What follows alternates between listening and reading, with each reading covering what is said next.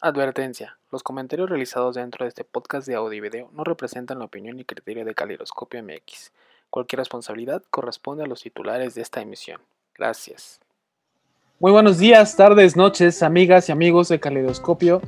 El día de hoy estamos en el episodio 9 de Acorazado, este podcast que había tenido un par de retrasos por situaciones diversas, pero aquí estamos. Nos falta Enrique, pero aquí estamos sus compañeros, Ernesto, Diego Medina y Mario Jacobo.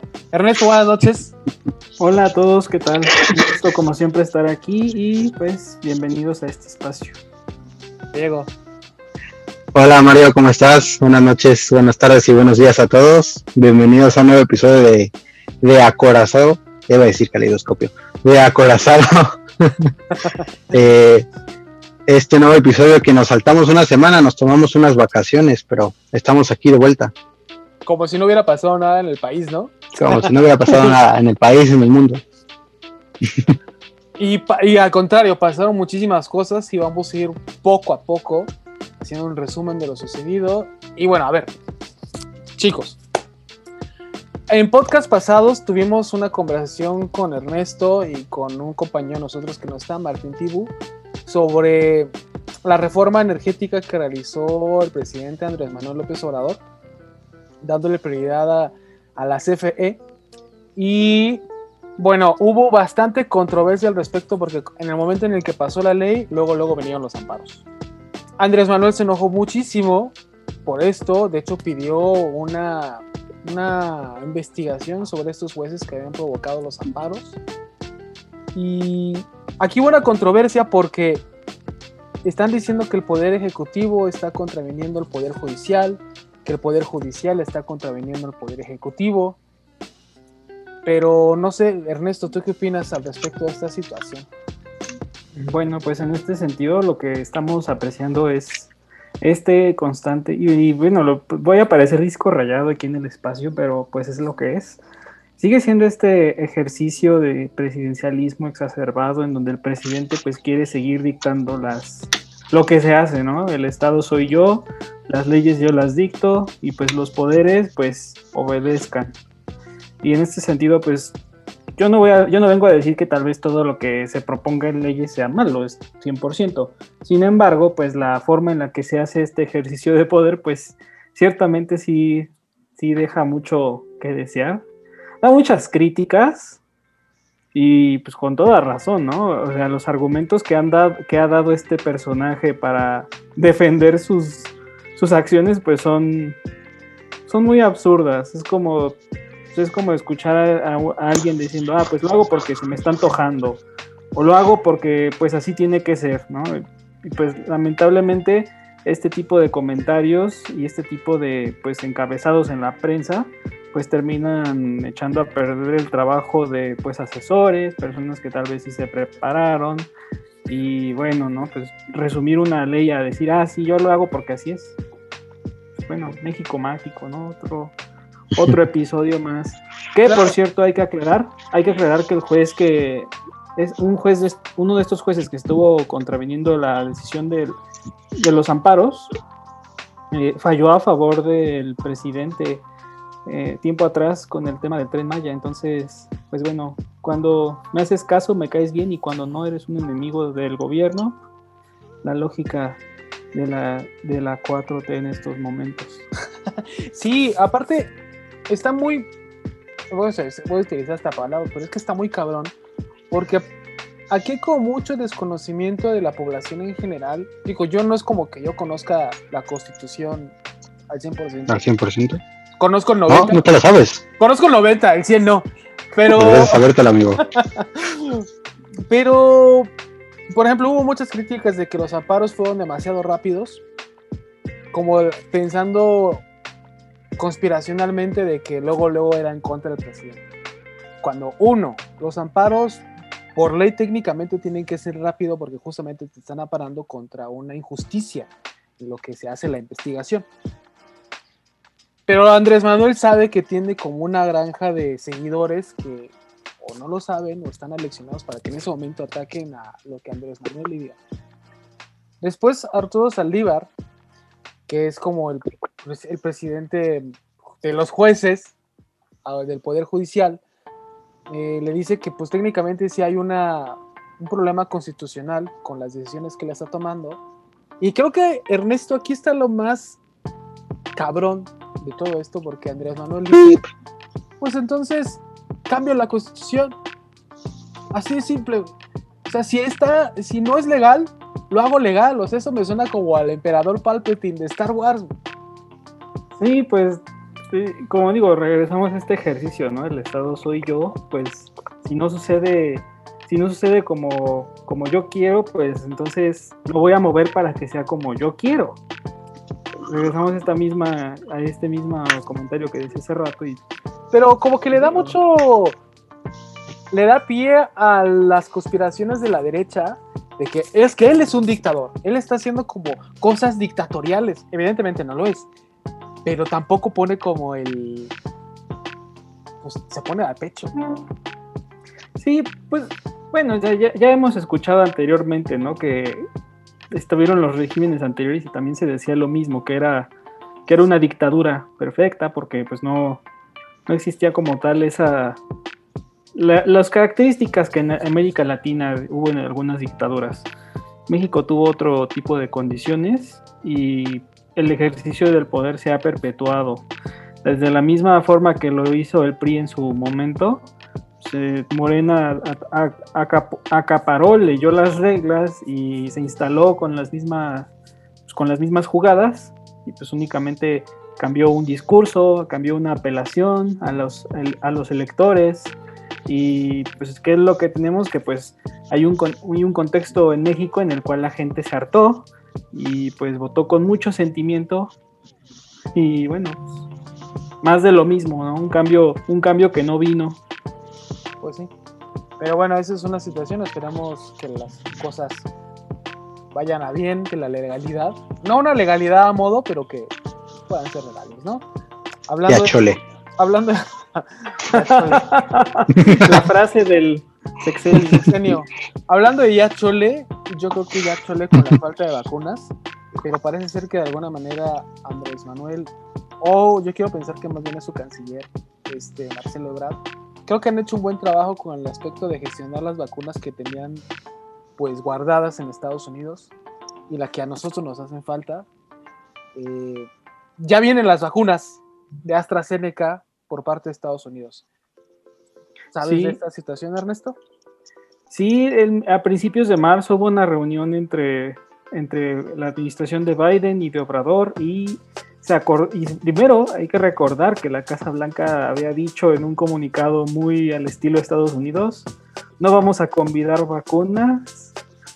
Y pues México dijo, ah, qué divertido, soy tu vecino, y pues ahora resultó que Biden le dio un préstamo a México de 2.7 millones de vacunas de AstraZeneca, de acuerdo con información de Al Jazeera. Yo creo que esto se veía venir eventualmente. Un país acaparador prestándole vacunas a otro país acaparador, es lo que es. ¿Y por qué? Pues, en mi opinión, viendo también lo que está sucediendo, pues primeramente estamos viendo el tema regional. Estados Unidos y México son vecinos, eh, pues ahora sí que en la frontera sur está habiendo algún problema también ahí del flujo de migrantes y pues a Estados Unidos le Estados Unidos está consciente, quiero pensar, o bueno, sí, así lo veo, que la migración va a seguir llegando, llegando, llegando y va a estar atravesando los poros de las fronteras. Entonces, a Estados Unidos, en, cuestión de seguridad sanitaria, vamos a decirle así, le conviene que México empiece a vacunar más rápido a su gente, porque sabe que de todos modos este flujo de personas que pues se mueve, que se desplaza, pues también podría representar un riesgo sanitario. Claro. Entonces, eventualmente, pues tenían que tomar una decisión de ese tipo, decir, ah, bueno, pues sí, cooperación regional, vamos a apoyar a México y pues cuál es lo que la moneda de pago de México, pues sí, esa lealtad incondicional que hubo con Trump y ese, ese mismo compromiso de decir, ah, sí, este, con Trump sacábamos migrantes, pues ahora que tenemos vacunas, pues sigamos haciendo nuestro trabajo. Somos un país seguro. Así, así funciona la relación México-Estados Unidos, muy rara, muy tóxica, muy extraña, pero pues es lo que es y pues así la situación con estos dos países pues sí, un acierto. Y pues ahí si apostaron con sus amigos que Estados Unidos no iba a convidarle a México vacunas, pues ya cobren su apuesta porque ahí está el préstamo. Pero Y yo, yo creo- Eventualmente creo que va a haber más. Ajá, es que, a ver, rápido, el contexto es que la... Es que no sé cómo se llama en Estados Unidos, el CDC o no sé, el que es el que hace como control regulatorio de vacunas, no, CDC. no tenía no tenía aprobadas las vacunas de AstraZeneca, pero Estados Unidos ya las tenía acaparadas. Entonces, esperando que las aprobaran. Ah, Entonces, pues, Estados Unidos, bueno, México estaba con, güey, pues si no las vas a usar, préstalas, ¿no? Entonces, Estados Unidos. Sí, o sea, es eso es lo que tengo entendido. O sea, tampoco es como que Biden, a pesar de que amo mucho a mi viejito, o sea, Biden no es como, como un presidente súper generoso. O sea, realmente le está dando las vacunas que en algún punto incluso se podían echar a perder. Entonces, como que, güey, pues de que se me echen a perder a mí, a que yo las puedo usar como un control migratorio, dáselas. Aquí se aplica la del meme de que Biden es el presidente que más mexicanos ha vacunado. Bueno, pues si consideramos que una parte del territorio de Estados Unidos era de México, sí. puede haber algo de, puede haber algo de cierto ahí. Pues vamos a ver qué pasa. Ahorita, pues al momento de lo que estoy ahorita investigando, pues creo que puede ir por ahí el, comenta- el comentario.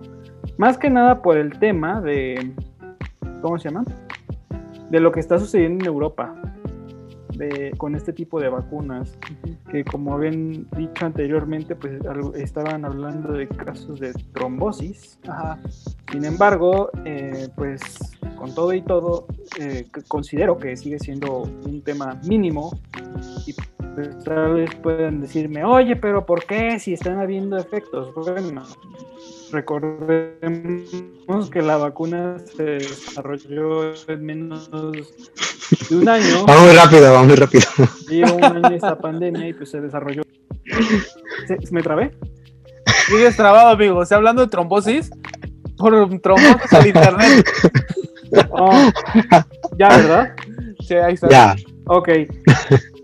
Estuvo el tema de la trombosis, hubo efectos secundarios y lo importante aquí es que, o sea, con lo que lleva la pandemia, los laboratorios desarrollaron de forma rápida, fast track, una vacuna. Evidentemente iba a haber efectos secundarios. No se trata, tam- o sea, la ciencia tampoco es 100% perfecta, pero aquí lo importante pues es que se sigan aprovechando estas vacunas porque sigue habiendo cobertura. Aunque haya efectos secundarios, siguen siendo muy mínimos estadísticamente hablando. Es que yo, justamente eso, yo no quiero sonar como una persona que no tiene corazón, no la tengo, pero, o sea, si ves a nivel mundial, creo que son 10 personas las que han tenido un problema de trombosis a nivel mundial, pues realmente la estadística es súper menos, y me acuerdo que la OMS dijo, son más los beneficios de que te pongas la vacuna a que no te la pongas.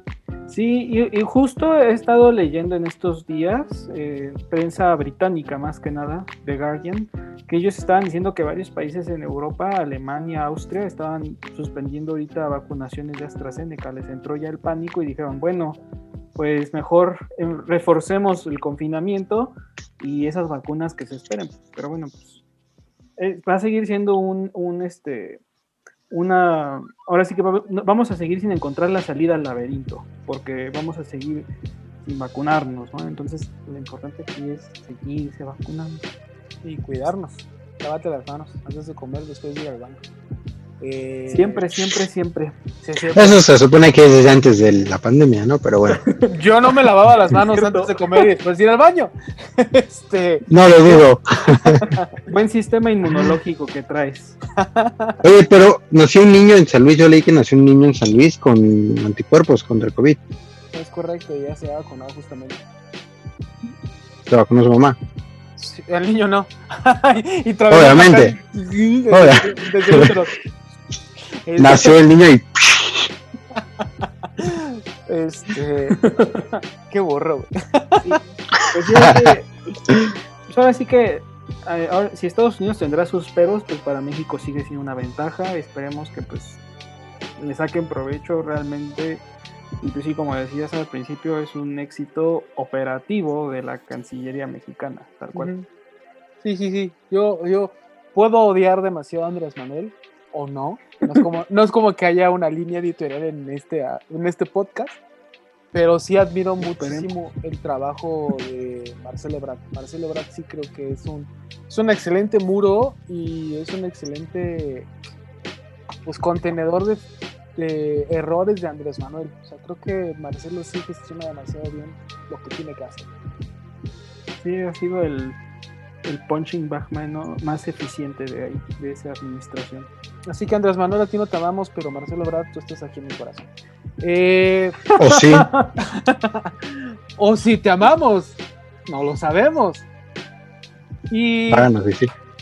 al que sí amamos es a un viejito que está en un lugar, ¿Otro? Europa y Asia.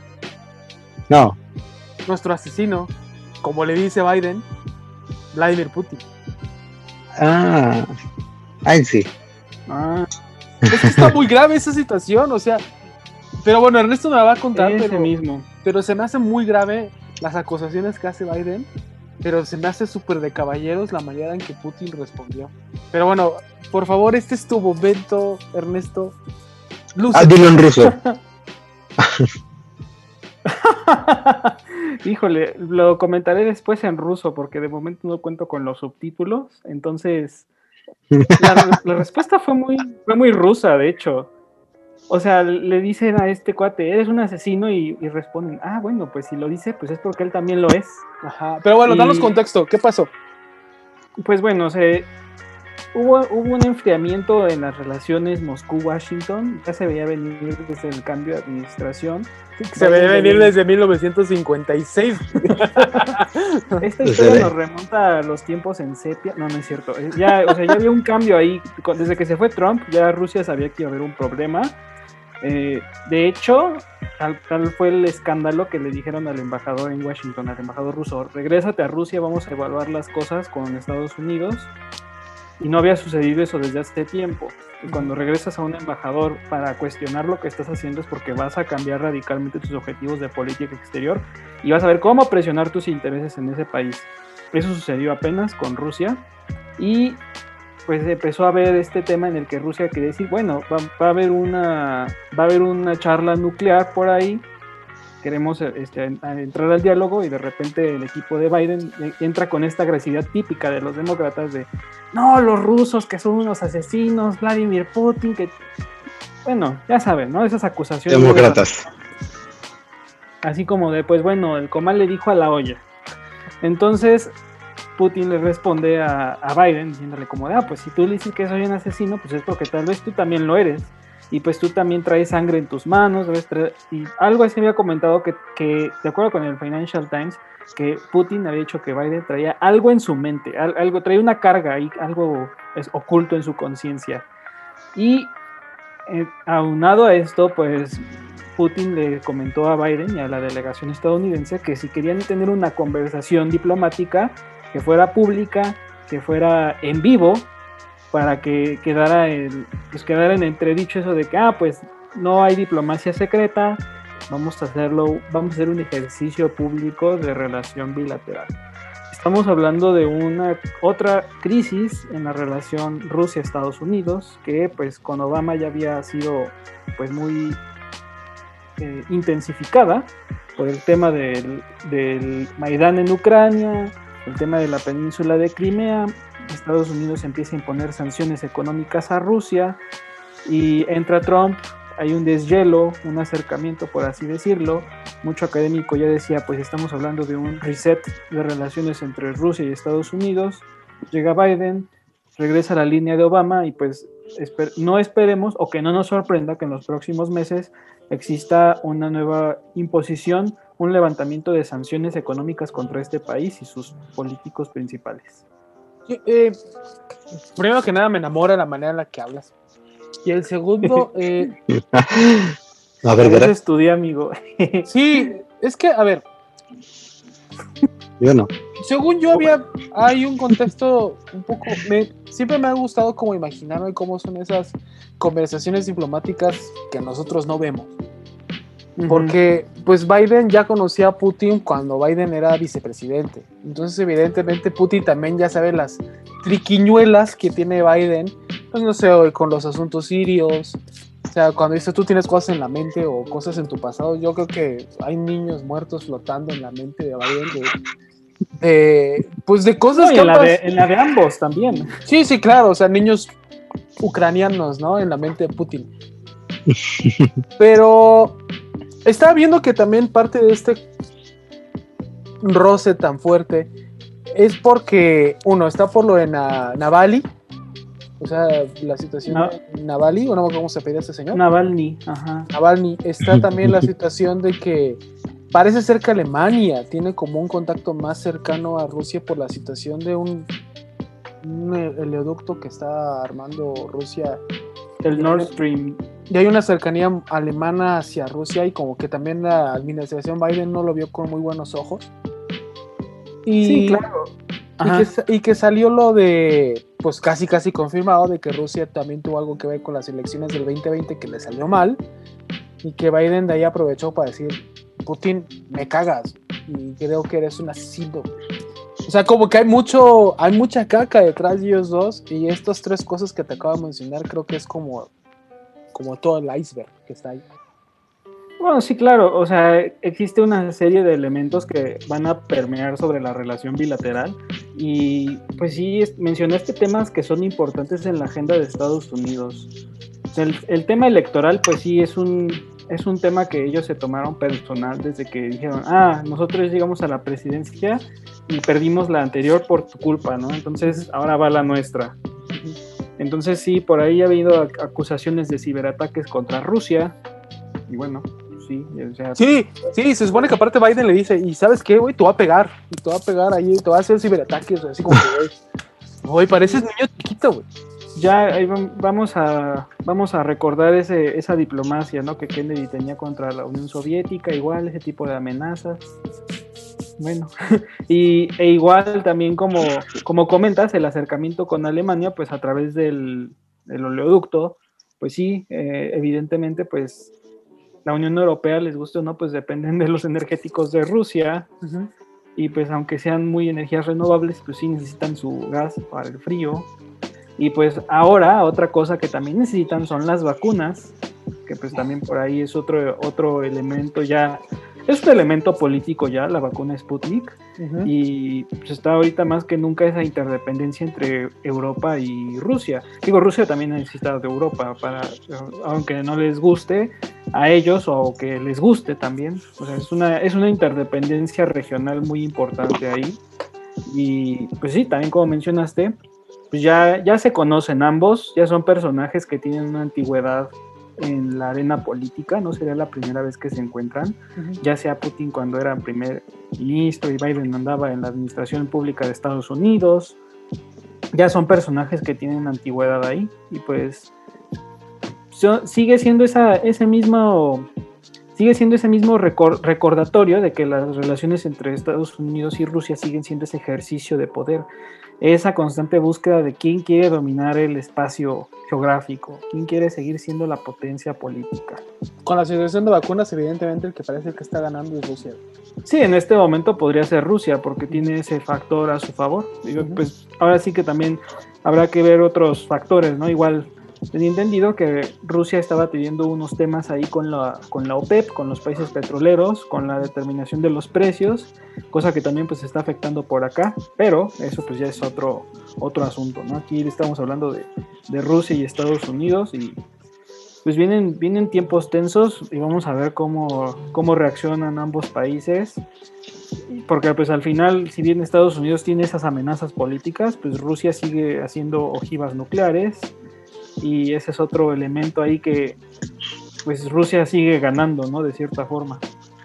Entonces, pa- para mí esto de las ojivas nucleares es para mí es como el hombre que quiere demostrar quién tiene el pene más grande, ¿sabes? Es- es- es- te lo juro, güey, es como le... Tengo 15 ojivas nucleares y Estados Unidos dice, ah, pues yo tengo 20, o sea, está, es, es de niños. Sí, claro, Pero bueno, por ahí va eso. Y así como acabo de destruir esta madurez de conversación, vamos a pasar a la hora ñoña. Ya se iba a romper con esta hora, Yoña. Ya, ya estaba a punto. Bueno, eh, es, es todo con este tema, ¿verdad, Ernesto? ¿Cómo? Es todo con este Que sí, acabó. Ah, sí, sí, claro. A menos que ustedes tengan algo más que añadir, pues sí, adelante. No, no, no. Aquí en este caso. Yo no, no, nada. Me cae muy bien Biden. Tú sabes la cercanía que tengo con él, pero evidentemente aquí sí, Putin. Son amigos. Vino el año pasado a mi casa. Pero con Putin sí hay una. hay una afinidad, porque sí siento que es un caballero. La manera en la que respondió se me hizo bastante. Pues diplomática. Y sí creo que tiene muchos. En este caso, creo que hay muchos factores a favor de Vladimir Putin y Estados Unidos sí se vio bastante inmaduro en la manera en la que actuó con respecto a, a la situación rusa, ¿no? Pero bueno, creo que salvamos esta conversación y vamos con la hora ñoña con Alex Medina. Y después de hablar de poder político estadounidense, hablamos de poder blando estadounidense con su mayor activo, que es el cine. Por ahí nos trae Medina un chisme. Perdón, en español. ¿Qué pasó? ¿qué, qué, qué? No, ya había acabado Ernesto. No, pues ya es que sea, es uno de los activos de, de política de, de Estados Unidos, de poder blando, pues es el cine. O sea, es una proyección de cómo ellos se quieren ver y cómo quieren que los vean. Es- ahí está la Liga de la Justicia, los Avengers. Se me hace súper. Bueno, vamos a hablar de la Ley de la Justicia, por si no lo Vamos a hablar de la liga. Ah, What, what a time to be alive, pero también se me hace muy curioso cómo toda la situación final de la Liga de la Justicia termina siendo como un lugar así en Rusia y aparte en un lugar que parece como Chernobyl destruido y llegan los superhéroes norteamericanos a salvarnos en Rusia. Pero bueno, la Liga de la Justicia, Alex Medina, ¿qué te pareció? Eh, me gustó más que la de Joss Whedon, amigo. Me gustó más que varias de Marvel, varias de los Avengers. Pues claro, es mejor DC. Eh, eh, me gustó, me qued- quedé satisfecho. No se me hizo la mejor película de superhéroes ni la mejor película que haya, pero quedé satisfecho como fan de los cómics, como fan de estos superhéroes. Me gustó la visión de Zack Snyder, como dio un completo giro con- eh, a todo lo que vimos anteriormente con la versión que había lanzado Warner en el cine. Y podemos notar que ahí sí, pues, hicieron basura su, su película de Snyder. Eh, nada más con ver a la historia que nos ponen de Cyborg, de Flash, que son los, los personajes que más este, destacan en esta película. Tenemos a, a Batman, a Wonder Woman y a Superman, pero creo que ellos dos, ah, y Aquaman, se me olvidó. Ellos, ellos- ellos dos son los que más destacan de la, de la película, que en la otra versión no era nada, o sea, no los pusieron como nada. Ok, Y. Este Batman me gustó, no fue chistoso como la otra. Este Batman se vio pues, como un Batman Batman, como Marcelo. un murciélago. Eh, la Mujer Maravilla me, me gustó, pero creo que hay un meme por ahí donde la Mujer Maravilla cada vez que salía sonaba una. creo que ahí, ahí sí le medio exageraron, pero pues este no sé por qué lo hicieron. El soundtrack, de hecho el soundtrack es muy diferente de toda la película. Creo que es mejor este. Es mucho mejor. El soundtrack de la otra película lo hizo Danny Elfman, creo que es. Ha hecho muchos soundtracks de películas, más de superhéroes. Hizo los soundtracks de las de Spider-Man, de Tobey Maguire, y de Batman también. Y de Batman de este. Se me fue el nombre. De, de Recuérdame, Schumacher, ¿no? de Schumacher, ajá. Pero creo que con Flash, esta. De Flash de. De la serie noventera de Flash. Ah, de la de. Este, ah, ok, sí. Sí, sí, sí. Pero creo que su soundtrack es más. Pues ya. Pasado. Porque para esta liga no quedaba. Ajá. No, es que eh, es- estaba viendo también que, que el contexto es de este soundtrack, es que pues Warner sentía como la presión de Marvel, de Disney en este caso, y que por eso la Liga de la Justicia tiene como un soundtrack que es muy parecido como si estuvieras viendo una de Avengers. Y aparte por eso... Ah, con la otra. Ajá, la otra, la del 2017. Ajá. Y también por eso la del 2017 es más colorida, porque también Warner dijo, güey, hazme la más feliz, que hacen como un bodrio tipo la de Suicide Squad. Ajá. Y Zack Snyder es un señor que para él todo es gris, o sea, me queda claro que su vida es una tristeza total y por eso yo entiendo que por eso todas sus películas son grises. No voy a hacer ninguna broma al respecto sobre eso, pero sí creo que por eso es su vida es muy gris, o sea, y lo muestra en sus películas. O sea, tú ves una película de Zack Snyder. 300, Watchmen. Es de Zack Snyder, o sea, Es que Zack Snyder creo que lo que tiene, amigo, es que mm, quiere mostrar como, por ejemplo, superhéroes eh, en la vida real. O sea, quiere poner un Superman que pues, cuando le pega a alguien, no nada más lo saca hablando así, así, "Uh", sino pues lo, le da un golpe a un superhéroe, un alien que tiene la fuerza de no sé de cuántas personas del mundo, yo creo que casi de todas. Entonces, pues sí le anda fracturando a un humano. eso me impresiona. O sea, estás viendo que les pone un madrazo y los mata, pero cuando sale volando con Lois y rompe la barrera del sonido, no la desnuca, güey. No mames, güey. cuando sale volando con Lois. Ah, ok, ok.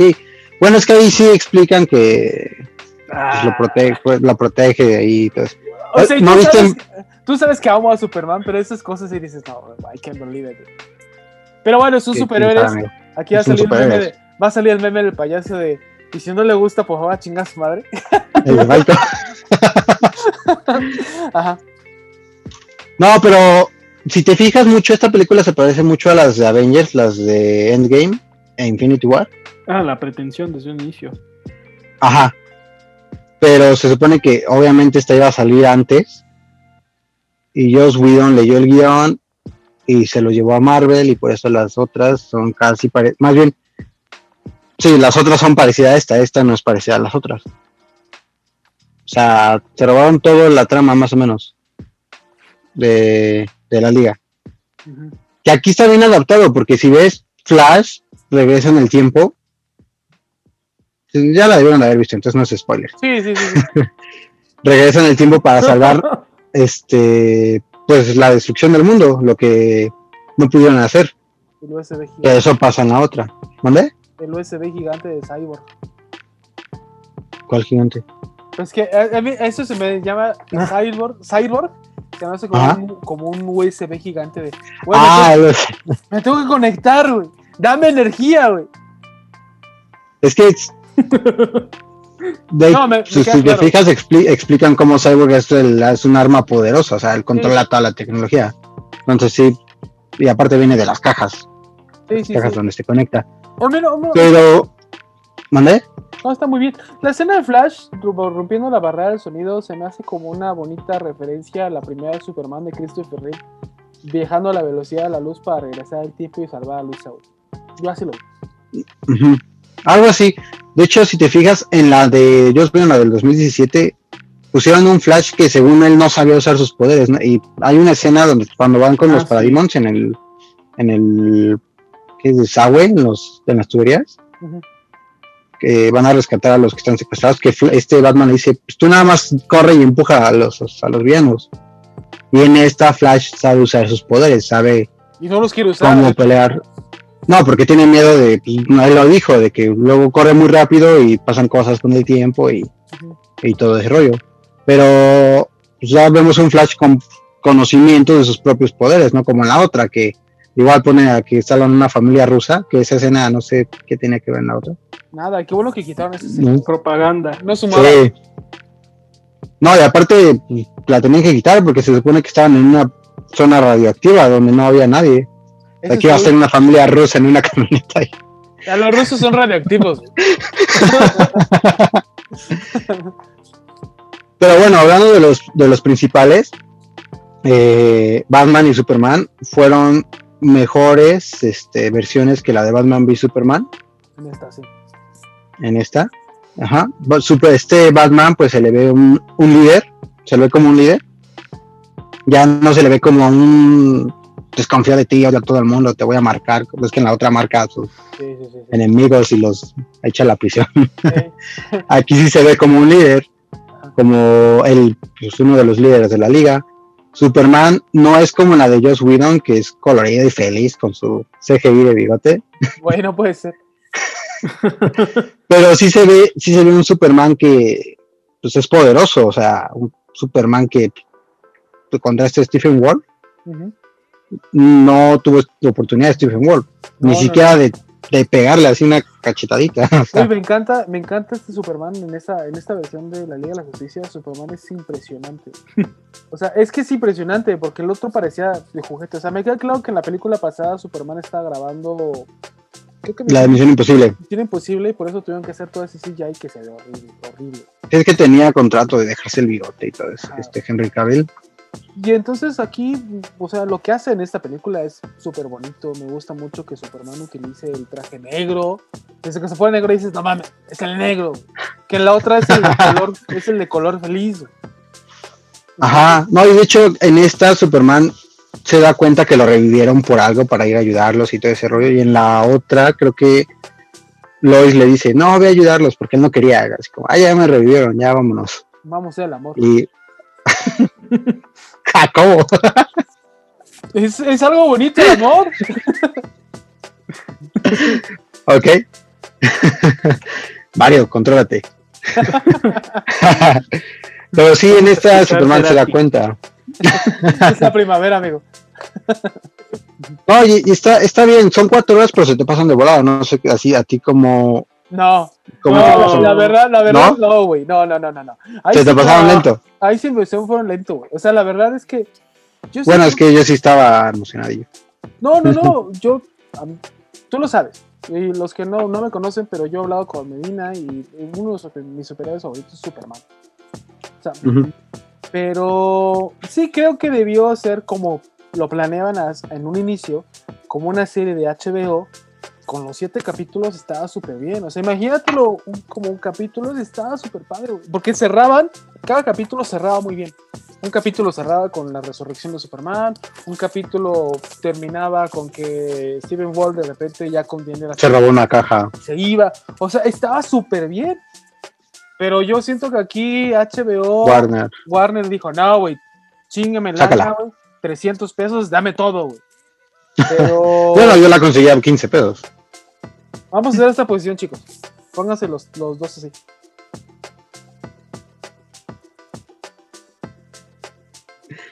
Una, dos, tres.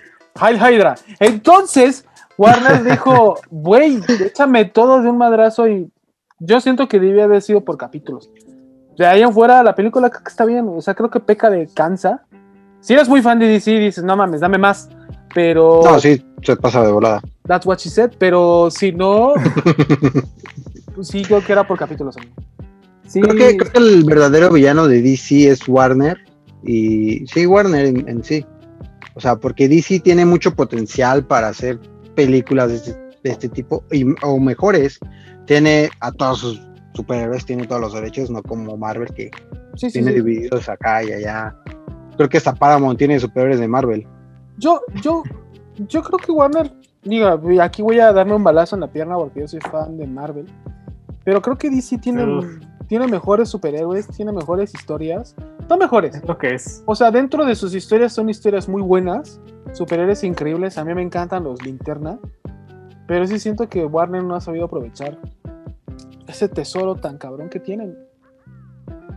No, de hecho no. No han sabido De hecho- encontrarlo y Marvel sí les ganó. O sea, Marvel sí tenía una estructura que Warner, Marvel, Warner, Warner ha querido como o hacer una copia de Marvel y al final termina siendo nada.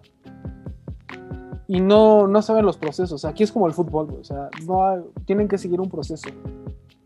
Que creo que el problema hacer. de, de Warner y este, bueno, Marvel tuvo su hit cuando sacó la de Iron Man, que de hecho Iron Man no era un personaje conocido, no era ni siquiera el líder de los Avengers, así como el principal, era el Capitán América en los cómics, pero desde que salió Iron Man, pues se volvió el más famoso de Marvel, cuando antes no era nadie. El Bruce Wayne de Eh, Marvel. Algo así. No, porque Bruce Pero- Wayne de Warner es este. el- Hablando de Bruce Wayne, creo que Warner lo que tiene es que se, se enrolla mucho con Batman. O sea, no aprovecha todos sus personajes que tiene. Batman es bueno, tiene villanos buenos, pero tiene más personajes este, que puede utilizar. Superhéroes, villanos. Tiene a los linterna, como mencionabas. Tiene Flash. Tiene Cyborg. Tiene a los jóvenes titanes. eh, la Mujer Maravilla, que ya están apenas saliendo películas. Tiene un montón de personajes y un montón de héroes villanos que puede utilizar Los gemelos fantásticos. Los gemelos fantásticos, sí, exacto. Puede, puede utilizar, puede hacer una película de los gemelos fantásticos sin problema, yo creo que sí pegaría. Tiene las leyendas. Tiene los de, de DC Legends, ajá. Tiene este antihéroes, este, villa- creo que la mayoría de superhéroes de DC son más conocidos que la mayoría de los de Marvel.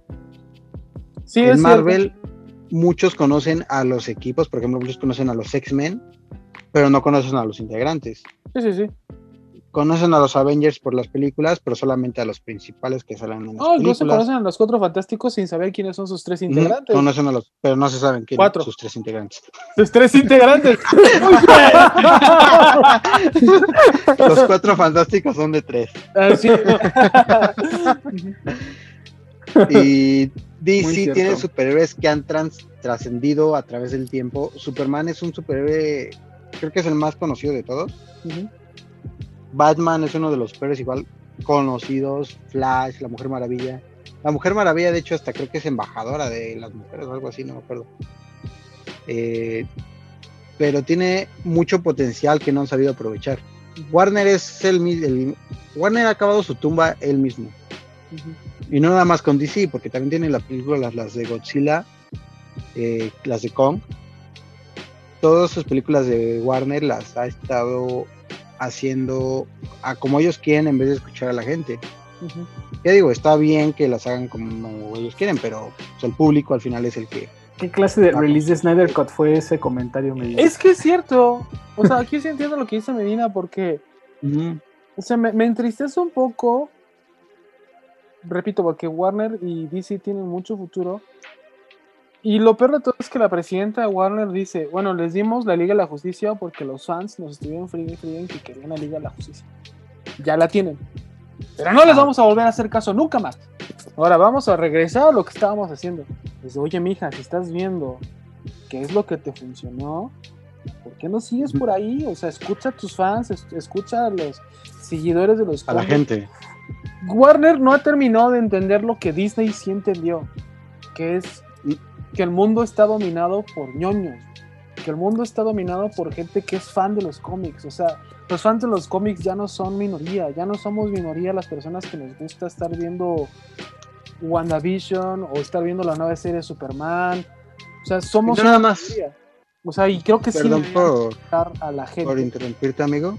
Pero creo que no nada más ñoños. O sea, de un tiempo acá, mucha gente que ni siquiera, bueno, que conozco, que no lee cómics y no sabían de cómics, desde que salió la primera de Iron Man para acá, ya saben de los superhéroes de Marvel. También mucha gente, por ejemplo, cuando salió la de la Liga de 2017, mucha gente no, no ponía que la vio. Y con esta de Snyder se generó así tanta, pues, como un boom en estos pocos días, que también gente que yo no esperaba que la viera, está poniendo en sus redes sociales que ya la vio, que le gustó y cosas así. Es lo que deberían de hacer, o sea, llegar no nada más al público de los de la gente que lee los cómics, sino al público en general, que es lo que han hecho las de Marvel, las de Disney y estas de Snyder. O sea, no nada más es como voy a sacar esta y la van a ver los ñoños Ajá. sino la va a ver el que le guste y pues mucha gente le gustó, entonces por eso Marvel ha tenido mucho éxito. Ha logrado hacer que sus películas se conecten con todo el público. Ok, para cerrar, generar nuevos fans. para cerrar sobre este tema de la Liga de la Justicia, ¿qué sigue? ¿Sí crees que va siguen con la historia de Zack Snyder o aquí se acaba y vamos a seguir No. las nuevas versiones de Warner? Mira, no sé qué vaya a pasar. No, Es- no va a pasar. ojalá y sí, sí, ojalá y sí, ojalá y siguieran con la historia de Snyder, porque la película de Flash, la de Flashpoint, que dicen que va a estar en Flashpoint, pues está basado en lo de Snyder. Eh, La van a reescribir. Bueno, Michael Keaton ya firmó, así que ya, con eso Michael Keaton ya firmó. ya tienes al 90% de todos ahí. Warner quiere sacar sus versiones alternas, sus universos alternos, sin consolidar todavía un universo principal. Asumo que Flashpoint Entonces- lo van a usar como base para hacer su universo, ¿no? Es lo que yo estoy, ajá, es lo que muchos están pensando, que quieren hacer Flashpoint para poder hacer sus universos alternos, pero dejando de un lado el principal, que es el que deben de darle importancia antes de empezar a hacer otros universos. No sé qué vayas a hacer. Van a pero- de las tierras infinitas y resulta que todo esto nunca existió, güey. Que estamos en la Tierra 4, güey, por ejemplo, güey. Lo más seguro es que pueden hacer eso. Es que pueden, pueden usar mucho, mucho material. Pero primero deben de consolidar, por ejemplo, van a sacar otro Superman cuando no tienen ni siquiera este Superman bien consolidado con unas buenas referencias, o sea, una trilogía al menos. Wonder Woman ya va a tener su Ya ves trilogía. que también en Flash, ¿Dónde? en Flash CW, en Flash CW salía este Ezra Miller también. Entonces, o sea, ¿cómo van a conectar eso? Ajá. Se supone que va, rumores dicen que va a salir este Gran Ghosting en la de Flash. Flashpoint. quién sabe. En la de Flash, Flashpoint, no sé cómo se vaya a llamar. aún. Ah, y por cierto, pues este, creo que esta mañana, este, La Roca subió un video con el guion de Black Adam. Mm, Entonces, yo creo que esa película otra vez sigue en pie. Pero quién sabe Shazam. Shazam no han, sí han mostrado indicios de que está conectada con las de Superman y todas. Pero quién sabe si le vayan a cambiar la jugada, porque ya ves que salió Superman, pero no le mostraron la cara. Sí, claro. Salió El el paquetón para abajo. El Sí, entonces, ¿quién, quién, quién sabe cómo vayan a consolidar las cosas? De hecho, creo que aquí esta Isa González va a salir en la de Black Adam. Como Órale. la mujer halcón. Se lo merece, güey. Y ella sí se ha fregado mucho para estar en esos papeles. No, yo no estoy diciendo que quien no lo haga, güey, pero o sea. o sea, mucha gente dice, latino. es que Eisa González, güey. Pero pues es que ella sí ha trabajado mucho para obtener los papeles que ha querido, güey. Que está ahí es porque trabajó. Les caerá mal o no les caerá mal, pero está esforzado y tiene un super agente. Y no está Una- haciendo telenovelas como Rubí. Una grande Lola. Una grande Lola. Una grande. Gran referencia, y bueno, también el viernes se estrenó la nueva serie de Marvel, que es Falcon and the Winter Soldier. Hora de dormir. Yo lo digo al revés porque me gusta más decir Winter Soldier y Falcon. Así debería ser. Winter Soldier y el segregado históricamente. Pero Eh, a pesar de lo que se esperaba, porque mucha gente tenía como críticas negativas sin antes de haberla visto, creo que sobresalió. O sea, creo que sí, sí. Creo que fue muy buena. Fue bueno, buen- fue un buen no- episodio. Fue un buen episodio. Es muy diferente a WandaVision, obviamente. Pero fue bueno. Fue, se me hizo muy corto. No sé a ti. That's what she said. That's what she said. este, Kike, ¿dónde estás? Controlanos. Este, eh, sí, me gustó. Se me hizo que la serie va más como del lado de, de Winter Soldier, de Capitán América de Winter Soldier, como que va más por ahí. Eh, me gusta mucho de que, que Falcon, que nosotros siempre habíamos tenido, bueno, yo hablo creo que por todos, creo que nos está viendo y escuchando. Pero como que Falcon nunca dábamos como muestras de ser un superhéroe bien consolidado, como que siempre decías, "Ah". Pero en las primeras, que- en las primeras escenas del, del- del episodio es un superhéroe que Se lució. se lució, o sea, hace todas unas artimañas que dices, que no extrañas al O él Capitán, hacía eso. No extrañas al Capitán América los primeros 20 minutos del episodio. Pues es que esa serie no es sobre el. Bueno, o sea. O sea, pero me refiero de que sí, ajá. que está a la par en esos primeros 20 minutos del episodio.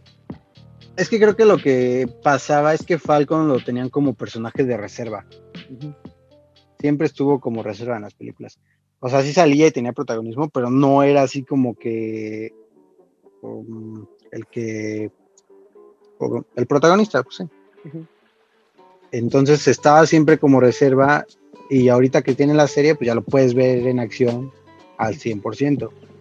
Que sí se me hizo una tontería que le diera el escudo al gobierno, está bien tonto haciendo eso. Es que justamente a eso iba. Creo que lo que me gusta aparte del episodio es que no todo es acción. También muestran como el estado psicológico en el que están los superhéroes después de, del regreso. después Al menos alguien fue a a psicólogo. terapia, al terapia, no como Wanda. Wanda. Muy bien. Eh, eh, pues sí, o sea, ves que los dos, en este caso los dos superiores están afectados. Eh, Falcon Sí. no quiere ser Capitán América y regresa el escudo al gobierno. El soldado del invierno está pues con regresiones tipo Vietnam. Con traumas todavía. Ah, y, y aparte, eso me gusta mucho, de que llega Falcon y quiere como retomar su vida y su hermana así de, güey, te fuiste, te fuiste cinco años, no dejaste dinero, o sea, Iron Man- muerto, Tony- estaba muerto. pero, o sea, Tony Stark no te pagaba, o sea, no, no, no hubo pensión, no hubo seguro de vida. No, porque de hecho se lo dice el del banco. O sea, Sí, sí, sí, ya sé. ¿dónde están tus ingresos? O sea, ¿te pagan? ¿Iron Man te pagaba? O sea, ¿qué onda, no? Pues ese es Trabajaba de gratis. como... Hay un mundo muy bien escrito en el Falcon and the Winter Soldier. O sea, creo que son seis episodios nada más, no es como Wanda, que son nueve. Creo que Falcon nada más tiene seis. De 40 minutos por mucho, porque creo que este duró 38, una madre así. Con créditos, o sea, realmente duró como 35. Y creo que tiene un buen futuro. Creo, creo que tiene un buen futuro la serie. Creo que el- en la serie es para dar paso al nuevo Capitán América. Que es el, el viejito de Op. El viejito de ay, cómo se ve ridículo con ese traje ese. No, pero claramente es una. O sea, ahí se aplicaba la del meme, porque vi mucha gente quejándose y dice: Chicos, es un meme, diviértete. O sea, pues la ve. Muchos es, una, dicen que es una botarga. ¿dónde? Es una botarga. Muchos, muchos dicen que va a ser un villano, pero siento yo que va a ser un tipo, no sé si ubicas a Buster Gold de DC, Ajá, no. Pero aquí lo vamos a poner. no. Ahí lo van a poner. Un superhéroe que pues, quiere ser superhéroe, pero nada más arruina todo lo que toca. Entonces quiere salvar a la gente, por ejemplo, de un accidente de coche y pues como tiene superpoderes hace que el coche se queme y explote y todo. O sea, Ah. yo creo que va a ser algo así. Es como el maguito explosivo de 31 minutos. güey. Ándale. Va a ser como Joe Biden tropezándose en los escalones. la- Eso no lo vamos a poner aquí. No, pero sí siento que va a ser como un Capitán América, va a querer hacerse lucir, pero va a terminar arruinando las cosas y va a terminar siendo salvado por Falcon o por Winter Soldier, que ahora se llama Bucky porque ya dijo que ya no es el Winter Soldier. Uy, está muy bien. Bucky. El hermoso. de- Muy adorable, te llamaré Winter Soldier. Sí. pero sí, siento que al final o uno de los dos de Falcon o de Bucky van a ser el capitán o nos van a mostrar un nuevo Capitán América. Yo creo que Eh, es pues, algo, ¿no? Ves que quieren hacer a los nuevos Avengers con, con esta, pues la nueva Thor, con la nueva Capitana eh, Ma- Marvel, con todos ellos yo creo que van a querer. Ah, pues en la serie de Hawkeye van a sacar a su hija. Entonces yo creo que van a querer formar a los nuevos Avengers. Female Avengers. ¿Sí? La Justice League No lo legal. había pensado. No es que esté mal, o sea, de hecho, este, en los cómics está escrito, o sea, la hija de. No, sí, pero no lo había pensado, que pues están dándole como el... Mucha el presencia a- femenina, y está muy bien, o sea, creo que se lo No, sí, está bien. No es como que. Está bien porque que en, no. lo- en los cómics eh, son de los mejores personajes que hay. Claro. De hecho, mi personaje favorito en superhéroes es Capitana Marvel, o sea, sin ninguna ironía en mi comentario. Bueno, la capitana de Brie Larson no está buena. Ah, ya vamos a empezar. Pero bueno, el episodio está bien, no, se pierdan el siguiente episodio de Falcon la Winter Soldier, lo comentaremos. Este jueves a medianoche. Jueves medianoche, bueno, ya es viernes, 2 de la mañana. Uh, bueno, Así que ahí lo estamos platicando. y ya para cerrar esta, este podcast, el episodio 9, episodio. tuvimos los Grammys hace poco. No vamos a andar mucho porque si no, no acabaríamos. Son los Grammys que menos se han visto en la historia de los Grammys. Aquí vamos a poner el meme del, de Homero recibiendo un Grammy y aventándole de, ah, es un Grammy, lo avientan. Maldita sea. Pero no sé si lo vieron o si vieron alguna reseña. ¿Qué es lo que de los artistas que hay o que estuvieron? ¿Qué fue lo que más lució para ustedes? Medina, y al final Ernesto, porque Ernesto ya sé qué va a decir y ahí, ahí va una historia. Pero Medina, lo, ¿tú tuviste algo? ¿Viste algo? ¿Te gustó algo? Vi nada más los este, ganadores y ya. Pero lo vi no en video, lo vi o sea, Twitter. Digo, como dices, no fueron los Grammys más vistos, no tenía interés en verlos, nada más en buscar en Twitter quién ganó, quién perdió y así. Ujú. Eh, sí hubieron premios que pues siento que no debieron de haberse los dado a quienes ganaron. No voy a mencionar. porque si no van a venir, ay, no, es que quién sabe.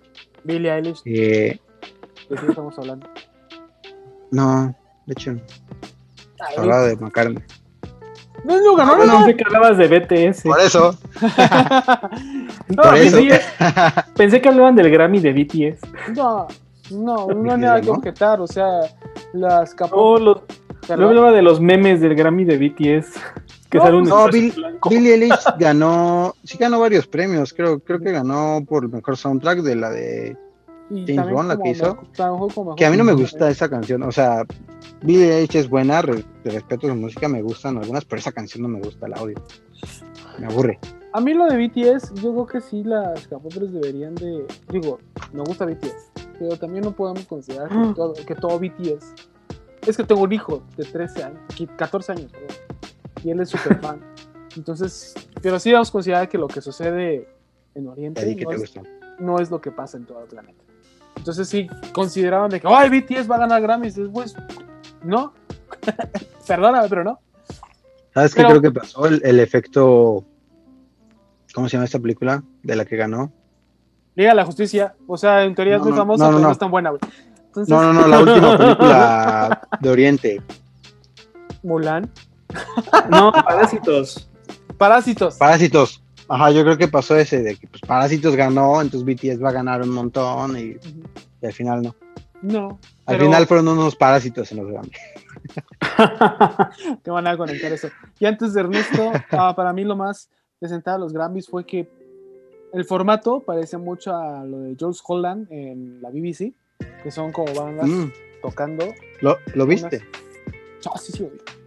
O sea, si voy a criticar, lo voy a hacer con contexto. Qué señor. que a ver si ganaba BTS. Qué puntual. Y me gustó mucho ese Yo formato. quería decir, Me gustó mucho la interpretación en vivo de Taylor Swift. Me gustó que ganara como mejor disco. Y su interpretación de que casi casi llevó, el- llevó un bosque para tocar. Estuvo súper bien. Y... o sea, ¿te, te gustó que Taylor Swift quitara árboles del bosque y los pusiera ahí en un escenario para tocar? ¿La de- deforestación te gusta? Pues de tenerlos en el bosque quemándose en cadereita a tenerlos ahí en... Cadereita, ¿por qué cadereita? te- tenerlos ahí en, en Estados Unidos, pues mejor tenerlos, ¿no? Ahí. Vino a cadereita por los... Si Dua Lipa vino a México, que no ha llegado a Cadereita a llevárselos.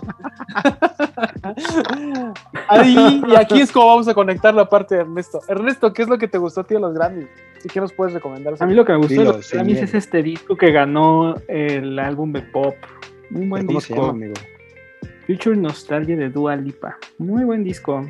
Y pues bueno, de las pocas cosas rescatables de los Grammys, podemos decir que este, este disco hay uno, hay, hay este, ahora sí que hay triunfos que uno pues puede cuestionarlos. Y pues creo que en ese sentido el de Dua Lipa pues cumplió su propósito, es un buen disco pop, lo disfrutas de inicio a fin, canciones que son pegajosas y que pues puedes disfrutar, no es, no es como que tengas ahí que, que romperte la cabeza analizando los ritmos, analizando la letra, no, pues es música pegajosa que está agradable y cumplió su propósito. Y por favor, pues escúchenlo, buen disco, Feature Nostalgia. No sean como la fan que se la aventó, por favor, no sean así. No, no son así. No, no, no. ¿O sí? Merecido premio, sinceramente. Sí, merecido premio. La verdad es que su interpretación los para mí hizo muy buena. O sea, hizo como un popurrí medio rápido. Muy bueno, muy bueno. O sea, demuestra el por qué es tan grande hoy en día. Yo creo que Dua Lipa desde su primer disco a este disco sí evolucionó bastante. Que muchos no recuerdan que Dua Lipa vino aquí al Corona Capital. O sea, vi muchos comentarios ahorita. Ah, sí, cierto. O sea, Ah, mucha sí. gente, ahorita en Twitter que, en Twitter que vi que esta Dua Lipa La primera vino- vez en México. Ajá, decía, la primera vez en México y ojalá algún día venga a Latinoamérica. Oye, hermano, Ya vino. nosotros la vimos en el Corona Capital. A ti no te gustaba Es en ese como- momento. Decían com- lo mismo con esta Cali Uchis, que fue un Vive Latino y antes de su gira de Isolation y ve, Ujú, ahí Es como- ya. Por eso es, por eso es bueno ir a los festivales y escuchar nuevas propuestas. Exacto. Cuando había. Cuando había. Sí, y algo que también Dua tiene a su favor, ahorita que hablaban de, lo- de, lo- de BTS, también tuvo una colaboración ahí con una banda de K-pop, entonces como que conecta ella los dos nichos, ¿no? Del mercado, entonces pues, ha sabido aprovechar muy bien eso. Bien por ella. Dua Lipa, le gustan los coreanos, le gusta México, vienen a comer tacos, Ah, sí. y todo lo que ustedes siempre han querido, chicos. Chicas. Y vamos a decir lo que nos dijo Ernesto detrás de cámara, que él piensa que Dua Lipa es la próxima Madonna. Opinen en los comentarios si es cierto o si no es cierto. Y si no, pues arroben a Medina. Aquí vamos a poner sus redes sociales. Este, pues muchísimas gracias. Este fue el Corazado número 9. No prometemos Desde no tardarnos tanto. La fortaleza, los saludo. la próxima vez esperemos que aquí esté Enrique. Ernesto, buenas noches. Pues buenas noches, como siempre, un gusto. Gracias por escucharnos y todo. Como siempre, su retroalimentación es bienvenida. Gracias y hasta luego. Diego, buenas noches. Buenas noches, gracias por escucharnos una vez más y esperamos tener un nuevo episodio más la próxima semana si Warner nos lo permite y no nos cancela. Eh, y gracias por estar aquí. Mario, gracias por, por presentarnos. Eh, yo soy Mario Jacobo, muchísimas gracias. Antes de irnos, un anuncio parroquial. Tenemos un nuevo podcast. Tenemos nuevas integrantes en, en Calidoscopio y es un podcast de Disney. Eh, Aquí sale- dejamos el video. dejamos aquí el link y también está en Spotify. Lo pueden escuchar todos los miércoles. Y bueno, yo soy Jaime Jacobo. Aquí están nuestras redes sociales: las de Ernesto, las de Diego, las mías, Mario Jacobo. Y no se pierdan el contenido de Calidoscopio en sus redes sociales: en Instagram, en Twitter, en Facebook, en Spotify, en YouTube. Y nos vemos a la próxima. Muchísimas gracias.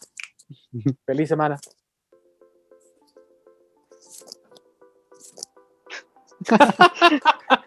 Se perdió en el hielo. Buenas noches. Bye.